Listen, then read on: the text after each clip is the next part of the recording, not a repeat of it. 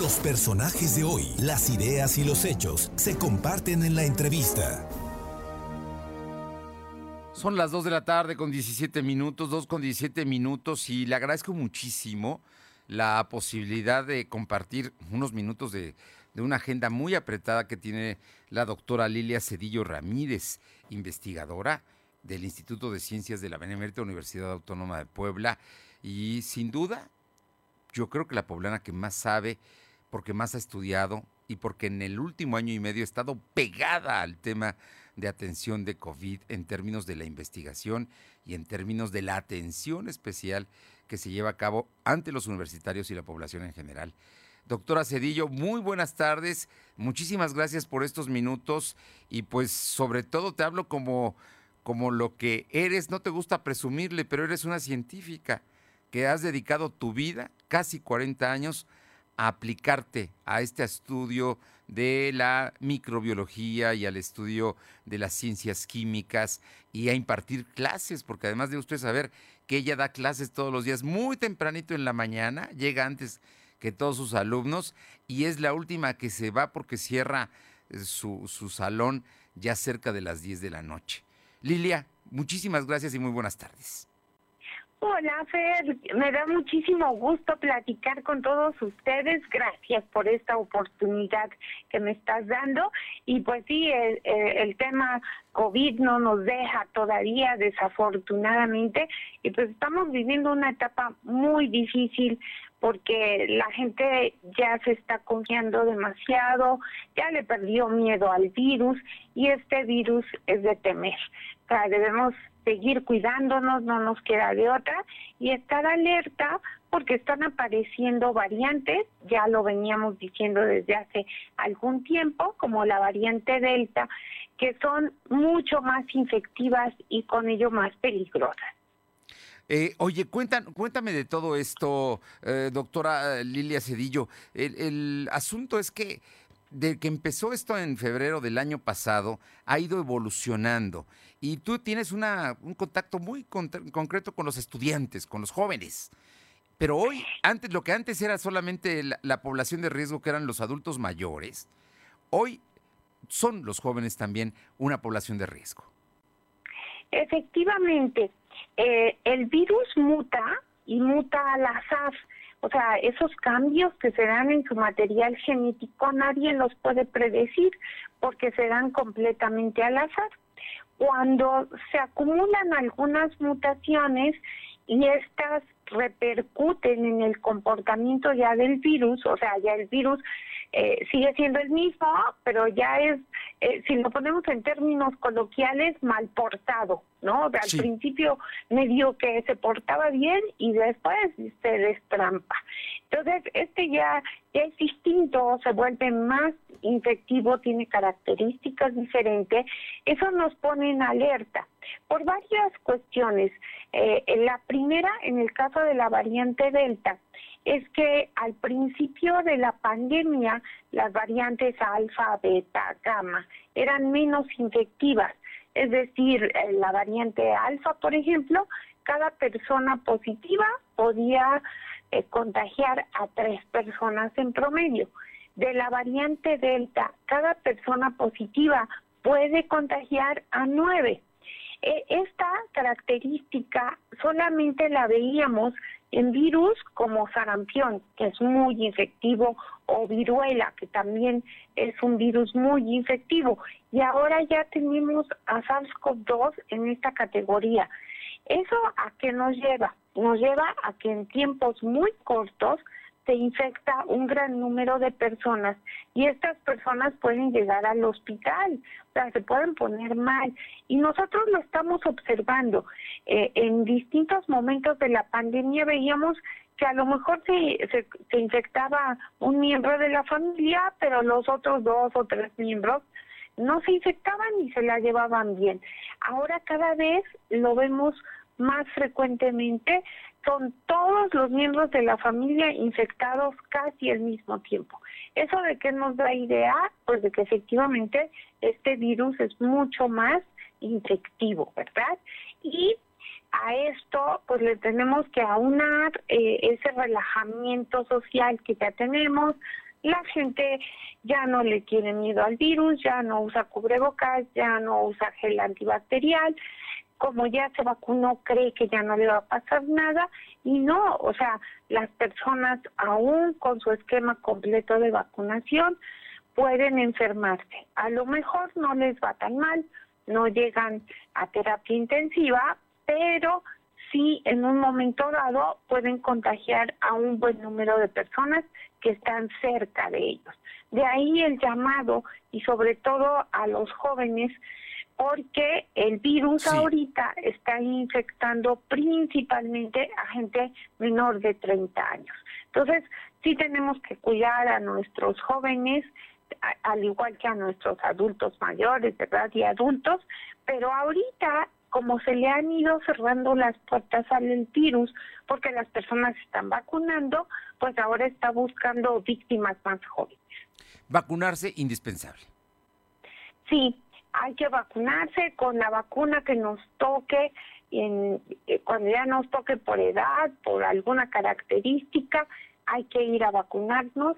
La vacuna que me toque va a ser la mejor vacuna porque me puede salvar la vida. Entonces es muy, muy importante seguirle cerrando las puertas al virus. Vacunarse no implica necesariamente inmunidad al 100%, también lo debemos saber, por ello hay que seguirnos cuidando, doctora Cedillo. Efectivamente, si nosotros creemos que por estar vacunados ya no me voy a enfermar, no es así. ¿Por qué? Porque vamos a poner un ejemplo muy burdo. Eh, pongamos que yo por la vacuna generé mil anticuerpos, pero me descuido, o sea, ya no uso cubrebocas, me voy a una reunión como con los amigos, etcétera, etcétera. ¿Qué va a pasar? A lo mejor me enfrento a cinco mil partículas virales. Los mil anticuerpos que tengo pueden combatir a las cinco mil partículas virales, no, pero pues medio ayudarán, ¿verdad? Entonces, por eso es que nos tenemos que seguir cuidando, porque pues estamos poniendo en una situación desventajosa a nuestro sistema inmune ante este virus. Doctora Cedillo, estamos hablando entonces de vacunas, uso de cubrebocas, sana distancia, lavado de manos y gel. Todo fundamental. Así es no hay que olvidar que es un virus envuelto y por lo tanto vamos a ser sensibles, más bien dicho, el virus va a ser sensible al agua con jabón, a los solventes orgánicos, como el alcohol que se encuentra en el gel antibacterial, y que este virus, cuando yo hablo y, si estuviera eh, infectada por el virus, solamente puedo proyectar al virus entre metro y medio y dos. De ahí el, el porqué de dos metros en la sana distancia. Entonces, deben ser fundamentales el cubrebocas, el lavado de manos, el gel antibacterial y la sana distancia. Y además, el riesgo de que si ya llegó a Delta puede continuar todavía variando más. Exacto, eh, las variantes se presentan a cada rato. Hay estudios que muestran cómo de la noche a la mañana y de la mañana a la noche el virus puede mutar. Entonces, eh, se han hecho seguimientos muy serios en una sola persona infectada por el virus y ver cómo van apareciendo mutaciones y aparecen muy rápido. Pues doctora Cedillo, gracias por estas recomendaciones, es un asunto muy importante. Y si me lo permites, y abusando de tu tiempo, te quisiera preguntar de un asunto que la tarde del día martes se dio porque presentaste tu renuncia al centro que los últimos años habías tú dirigido precisamente de eh, investigación sobre temas microbiológicos, ¿no? Es de, detección biomolecular, si, si no estoy mal. Eh, renunciaste para regresar a tu base de investigadora en el Instituto de Ciencias. Además, déjeme decirle que Lilia Cedillo fue la primera mujer directora del Instituto de Ciencias de la Universidad Autónoma de Puebla, el ICOAP, que sin duda es un referente nacional de, ciencia en nuestro país. Fuiste la primera, pero ahora fuiste la primera también directora del Complejo Cultural Universitario, ese magnífico lugar que hay aquí en Puebla y que todos disfrutamos cuando vamos a él. Y puede ser también la primera rectora de la UAP.